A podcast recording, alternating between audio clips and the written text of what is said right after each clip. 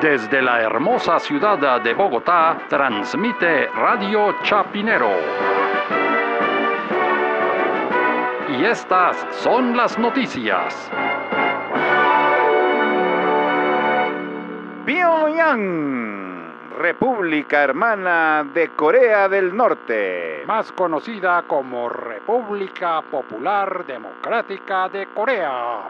Siguen las amenazas nucleares por parte del líder Kim Jong-un. A este paso pronto terminaremos en una tercera guerra mundial. Más noticias cuando regresamos.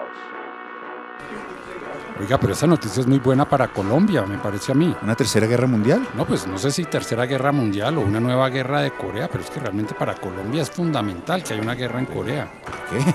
Pues acuérdese, en el año 50, en la época de los chulavitas y todo eso, hubo guerra de Corea y Colombia Ah, mandó claro. el batallón Claro, Colombia. Los Colombian Tigers. Exactamente, y gracias a esa experiencia de Colombia en la guerra con el Perú, la guerra de Corea también terminó empatada. Es decir, Colombia fue fundamental para que la guerra de Corea terminara empatada, ¿no? Oye, y sí, más adelante, el famoso 4-4 con la Unión Soviética en el Mundial de Chile y el 1-1 con Alemania en el Mundial del 90. Es decir, La empatitis. la sí. empatitis Hay total. una empatitibilidad con, con Corea del Sur. No, y por eso es que en Colombia el que peca y reza empata, ¿no? Que es como la norma pues de conducta de aquí muchísima gente. No, y fuera de eso, el ejército colombiano está desempleado. Ahora, como no hay guerra contra las FARC, pues sería perfecto para mandarlo a hacer algo. Sí, mandarlos a Corea, que eh, tomen una colina, la colina 128, ese tipo de acciones militares que se dan en ese tipo de guerra.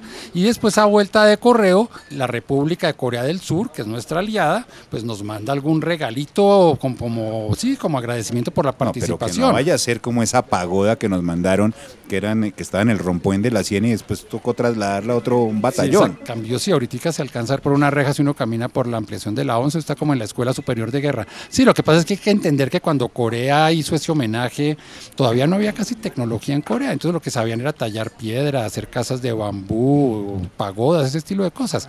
Pero ahora imagínese, Colombia va a una guerra de Corea y nos regalan o una nevera LG o un celular Samsung Galaxy 8, porque no, es pero esos tecnología. explotan peor que los, los misiles de Kim ¿En Jong-un. serio? Bueno, si no un taxi Kia de los de Matos, es mejor dicho. No, no, no.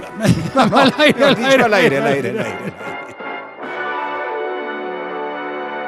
Santa Fe de Bogotá.